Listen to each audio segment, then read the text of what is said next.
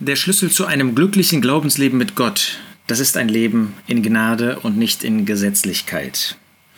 Das ist schon sehr auffallend, dass die Person des Herrn Jesus direkt mit Gnade verbunden wird. Das heißt, unser Retter, derjenige, der für uns gestorben ist, der leitet den Gedanken, dass für uns der Grundsatz der Gnade und der Charakter der Gnade gültig ist, durch die Person des Herrn Jesus äh, ein. Es heißt in Lukas 2, Vers 40, das Kind aber wuchs und erstarkte, erfüllt mit Weisheit und Gottes Gnade war auf ihm.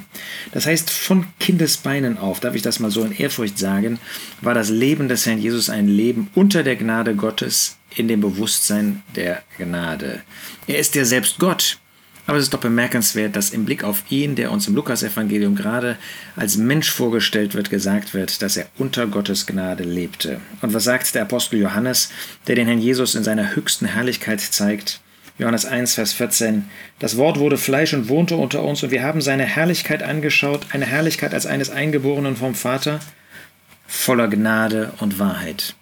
Diese Person, die hier auf dieser Erde ja nicht nur erschien, der auf diese Erde kam, der auf dieser Erde lebte, der ewige Sohn Gottes, der Mensch geworden ist, er lebte hier unter uns, er wohnte unter uns voller Gnade und Wahrheit. Er war der Inbegriff der Gnade Gottes. Die Gnade Gottes ist in ihm erschienen, wie wir das im Titusbrief lesen. Verse 16 und 17. Denn aus seiner Fülle haben wir alle empfangen, und zwar Gnade um Gnade. Eine Gnade löste die andere Gnade ab, und nicht nur in der Vergangenheit, sondern ist auch jetzt so. Wir empfangen durch ihn, durch das, was er ist, durch das, was er gebracht hat, eine Gnade nach der anderen. Das ist das, was unser Leben prägt. Vers 17, das Gesetz wurde durch Mose gegeben, die Gnade und die Wahrheit ist durch Jesus Christus geworden. Ja, Gnade nicht losgelöst von der Wahrheit, aber Gnade, damit beginnt es. Es ist die Gnade Gottes, es ist dieses, diese unfassbar große Liebe, die uns ohne Verdienst geschenkt wird und geschenkt worden ist, die unser Leben prägen darf. Das beginnt schon bei der Bekehrung. Das finden wir ja im Römerbrief, dass es eben nicht durch Werke ist.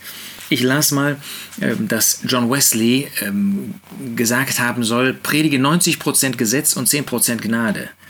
Was für ein Gegensatz zu dem, was uns das Wort Gottes zeigt. Ja, auch heute gibt es solche wie John MacArthur und andere, die das Gesetz irgendwie unter die Christen in, das, in die Predigt des Evangeliums einführen wollen. Und da kann man nur sagen äh, und warnen davor, dass man sich ähm, damit beschäftigt, dass man dem seine Ohren leiht. Nein, nicht predige 90% Gesetz und 10% Gnade, predige 100% Gnade. Das ist das, was Christus gebracht hat, Gnade. Und das ist das, was uns die Erlösung Erlösung gebracht hat. Deshalb Römer 3, Vers 24. Wir werden umsonst gerechtfertigt durch seine Gnade, nicht durch Werke, nicht durch Gesetz oder dergleichen, sondern allein auf dem Grundsatz der Gnade. Durch seine Gnade haben wir die Erlösung und die Rechtfertigung. Kapitel 4, Vers 16. Darum ist es aus Glauben, damit es nach Gnade sei, damit die Verheißung der ganzen Nachkommenschaft fest sei, nicht allein der vom Gesetz, sondern auch der vom Glauben Abrahams. Also, es ist aus Glauben. Glaube heißt, du kannst nichts tun.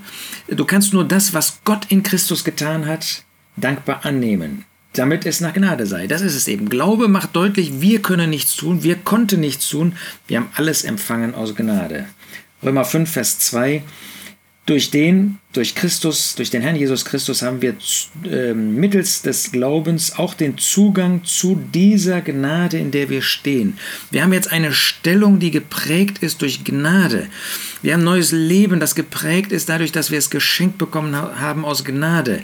Und wir haben jetzt Zugang zu dieser Gnade. Das ist unser, ähm, unser Stand, unsere neue Position. Es ist eine Position in Gemeinschaft mit Gott bei Gott, Zugang zu Gott durch Gnade. Wunderbar, dass wir nicht irgendetwas bringen mussten. Wir hatten nämlich nichts zu bringen. Wir konnten nichts tun, sondern dass wir alles aus Gnaden annehmen konnten. So ähnlich drückt das dann auch der Epheserbrief sogar noch erhabener aus. Epheser 1, Vers 6 dass das, was Gott uns geschenkt hat, zum Preis der Herrlichkeit seiner Gnade sei, womit er uns begnadigt hat in dem Geliebten, indem wir die Erlösung haben, durch sein Blut, die Vergebung der Vergehungen nach dem Reichtum seiner Gnade. Es ist nichts als Gnade. Und diese Gnade ist nicht nur, dass sie in unsere Umstände hineingekommen ist. Nein, sie hat uns erhoben, geistlicherweise an das Herz des Vaters. Er, diese Gnade hat uns den, das ganze Herz der Herrlichkeit des Vaters, Gottes des Vaters, nicht nur geöffnet, sondern ausgeschüttet geradezu von seiner Liebe und seiner Gnade. Und diese Gnade ist es eben auch, die unser Leben prägen soll. Es ist eben nicht wie John Bunyan äh, das uns mitteilt, dass wir irgendetwas tun müssen. Oder wie das auch heute manche ähm, Ausleger, ja, wie äh, MacArthur und andere uns vorstellen wollen. Ja, äh, predige das Gesetz, predige äh, das Gesetz und ein bisschen auch Gnade. Nein, predige die Gnade. Die Gnade führt uns nicht auf einen Weg der Leichtsinnigkeit, sondern die Gnade führt uns in das Bewusstsein, mit Gott zu leben. Römer 6, Vers 14 und 15. Denn die Sünde wird nicht über euch herrschen, denn ihr seid nicht unter Gesetz, sondern unter Gnade. Gerade das Bewusstsein der Gnade, dass ich alles geschenkt bekommen hat, führt dazu, dass ich Nein sage zu der Sünde. Was nun sollten wir sündigen, weil wir nicht unter Gesetz, sondern unter Gnade sind? Das sei ferne. Also dieses Bewusstsein der Gnade führt gerade nicht dazu, dass ich äh, sündige, sondern führt mich gerade weg von dem Sündigen. Ähm, dieses Glaubensleben wird uns auch in Kolosser 4 als ein Leben der Gnade gezeigt. Kolosser 4, Vers 6. Euer Wort, eben das, was wir sagen, was wir sprechen, sei allezeit in Gnade. Das heißt, wir sind Empfänger der Gnade und wir leben mit der Gnade und wir sprechen deshalb auch, sind auch geprägt von dieser wunderbaren Gnade Gottes. Und dann finden wir in 2. Thessalonicher 1, Vers 12, damit der Name unseres Herrn Jesus Christus verherrlicht werde.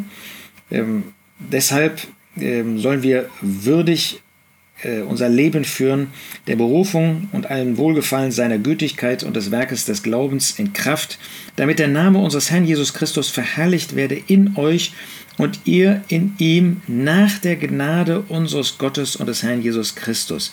Ja, diese Verherrlichung durch unser Leben, die hat eben auch die Grundlage in dieser wunderbaren Gnade, die uns geschenkt worden ist und die uns ein Leben lang begleitet. Deshalb sagt der Apostel Paulus in Galater 5 in Vers 4, Ihr seid abgetrennt zu den Galatern von Christus, so viele ihr im Gesetz gerechtfertigt werden wollt, ihr seid aus der Gnade gefallen. Ja, furchtbar, dass auch noch Gläubige anscheinend im, im Gesetz gerechtfertigt werden wollen. Sie sind durch die Gnade überhaupt erlöst worden und jetzt kehren sie zu dem Gesetz zurück. Wie furchtbar ist ein solcher Weg. Nein, wir predigen nicht Gesetz, wir predigen Gnade. Und das betrifft auch unser Dienst. Unser Dienst ist ein Dienst, wo wir Gnade zu diesem Dienst geschenkt bekommen haben. Römer 12, Vers 6. Da wir aber verschiedene Gnadengaben haben, nach der uns verliehenen Gnade, es sei Weissagung, so lasst uns Weissagen nach dem Maß des Glaubens und so weiter. Das heißt, wir haben von Gott Gnade geschenkt bekommen, um unseren Dienst ausführen zu können. Und ganz ähnlich sagt das der Apostel Paulus auch in Epheser 4, Vers 7. Jedem Einzelnen aber von uns ist die Gnade gegeben worden nach dem Maß der Gabe des Christus. Wir können dienen, weil wir dafür Gnade bekommen haben. Das ist nicht unser eigener Verdienst, das können wir auch nicht in eigener Kraft, das, da tun wir auch nicht irgendwelche Gesetzeswerke, sondern wir haben wunderbar diese Gnade Gottes geschenkt bekommen. Und so werden wir auch das Ziel erreichen. Auch dafür brauchen wir die Gnade Gottes. Deshalb sagt der Apostel Paulus in Römer 16, Vers 24, die Gnade unseres Herrn Jesus Christus sei mit euch allen. Amen. Das heißt, in dieser Gnade führen wir unser Leben. Wir brauchen diese Gnade Tag für Tag, um dann das Ziel erreichen zu können. Und so werden wir auch das Kommen des Herrn Jesus erleben. 1. Petrus 1, Vers 13. Deshalb umgürtet die Lenden eurer Gesinnung und seid nüchtern und hofft völlig auf die Gnade, die euch gebracht wird bei der Offenbarung Jesu Christi. Hier geht es jetzt nicht um die Entrückung, unsere christliche Hoffnung, sondern hier geht es um die Erscheinung. Und um dieses Ziel erreichen zu können, brauchen wir die Gnade Gottes, die Gnade, die uns an das Ziel bringen wird. Ich schließe diesen wunderbaren Gedanken der Gnade ab mit 2. Petrus 3, Vers 18. Wachst aber in der Gnade und Erkenntnis unseres Herrn und Heilandes Jesus Christus. Das ist sozusagen der Zielpunkt, dass unser Leben geprägt ist durch Wachstum in der Gnade und Erkenntnis der Person des Herrn Jesus. Nicht in Wachstum im Gesetz, wir brauchen das Gesetz nicht, wir predigen auch das Gesetz nicht, sondern die Person des Herrn Jesus, die mit ihm verbundene Gnade. Das ist unser Wachstumspotenzial. Und wenn das uns prägt, dann werden wir als glückliche Kinder Gottes zur Ehre des Herrn leben können. Das wünsche ich dir und mir.